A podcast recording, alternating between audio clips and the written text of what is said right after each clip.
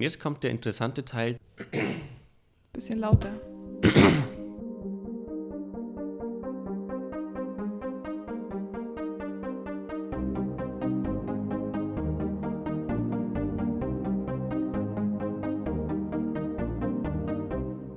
Hallo und herzlich willkommen zu einer neuen Folge von Science Sunday. Heute Folge 1, Teil 1 mit dem Thema die Geschichte der Impfstoffe. Genau, heute geht es darum, wie Impfstoffe eigentlich entstanden und entwickelt wurden. Und das erste Mal, dass Impfstoffe in einer Art als Immunisierung tatsächlich schon von der Menschheit verwendet wurden, geht relativ weit zurück und zwar bis ins Jahr 1500 vor Christus. Und die Ursprünge kommen tatsächlich aus dem asiatischen Raum, also gerade aus Indien, weil Menschen in dieser Zeit schon versuchten, durch den Bläscheninhalt der Pocken von leicht erkrankten Menschen die Immunisierung auf gesunde Menschen zu übertragen. Das heißt, Pocken waren eine der größten und gefährlichsten Krankheiten für die Menschheit zur damaligen Zeit. Und um sich vor der Erkrankung zu schützen, sollte eben so eine Art Impfung entwickelt werden. In vielen Ländern wurden bereits ähnliche Verfahren praktiziert, gerade in China, Zentralafrika und Südeuropa. Die Vorgehensweise, bei der man den Inhalt der Pocken über eine Spritze aufgesaugt hat und danach ins Muskelgewebe von gesunden Personen zur Immunisierung injiziert hat, wurde als Inokulation bezeichnet. In Europa ist das ganze Verfahren erst Anfang des 18. Jahrhunderts bekannt geworden, als auch die Pocken zunehmend sich in Europa ausgebreitet haben. Und die Impfung in der Sicht war damals ein relativ großes Privileg und war deshalb hauptsächlich für aristokratische und adelige Kreise, zum Teil sogar noch für die bürgerliche Oberschicht verfügbar. Alle anderen Bevölkerungsschichten, gerade die unteren Schichten, haben überhaupt keinen Zugang zu diesen Methoden gekriegt. Die Weiterentwicklung der Methode erfolgte dann in Großbritannien und zwar durch den englischen Landarzt Edward Jenner. Der hat nämlich 1976 die Methode genauer untersucht und hat sich damit beschäftigt, wie man den Kuhpocken oder vielleicht sogar eine Immunisierung auf die Menschen übertragen konnte.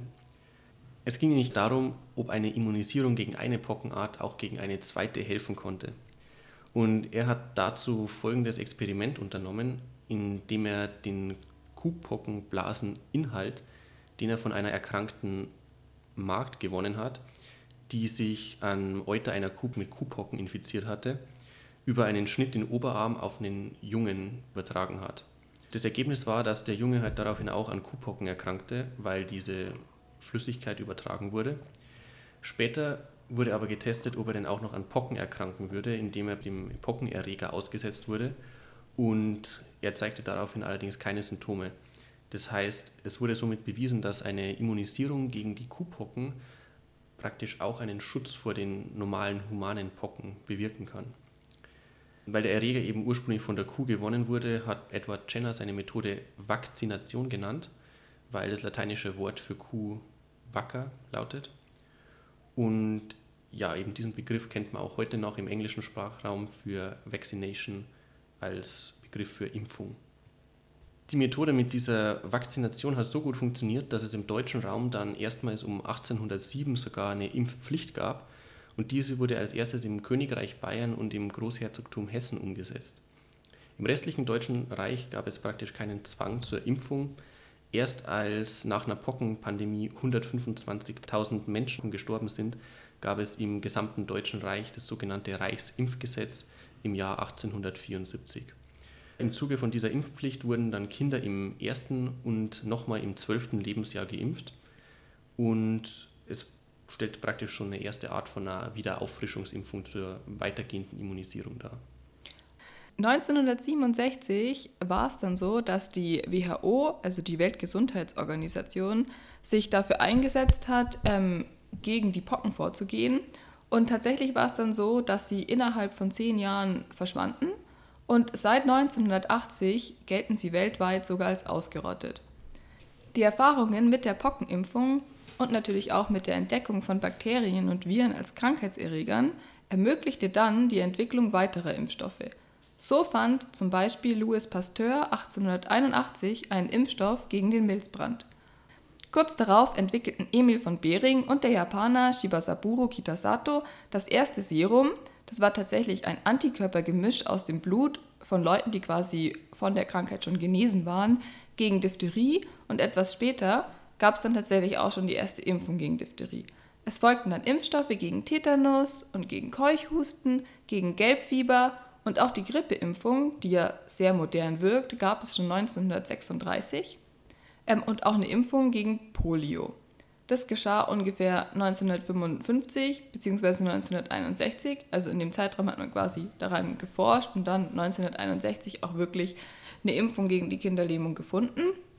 Die Impfung gegen die Kinderlähmung, also gegen Polio, war dann im Prinzip auch die letzte große Erfolgsgeschichte von der Schutzimpfung, die sogenannte Schluckimpfung. Und zwar hat die ein gewisser Jonas Salk entwickelt, indem er in Zellen abgeschwächte Viren kultiviert hat und sie dann inaktiviert hat vor der Applikation mit Formaldehyd. In den 1960er Jahren wurde dann in Deutschland noch Impfstoffe gegen Masern, Mumps und Röteln entwickelt. Und wie man sich vielleicht denken kann, gab es damals mit der Einführung der Impfpflicht natürlich auch sofort Gegenbewegungen. Das heißt, auch Impfgegner waren damals schon vertreten. Und die haben sich dann auch in sehr unterschiedlichen Vereinen organisiert, die zum Teil sehr originelle Namen hatten, wie zum Beispiel der Verein Impfgegnerischer Ärzte. Und Hauptkritik war meistens an dem Verfahren, also kritisiert wurde meistens das Verfahren, dass irgendwelche Proben von Tieren auf den Menschen übertragen wurden. Andere Argumente waren tatsächlich berechtigter, zum Beispiel, dass durch die Übertragung des Pockenblasensekrets auch andere Infektionskrankheiten, vor allem Syphilis, übertragen werden konnte. Und gerade dann, wenn versucht wurde, eben die Immunisierung von einem Menschen auf den anderen zu übertragen, kam es halt auch vor, dass sämtliche andere Infektionskrankheiten mit übertragen wurden.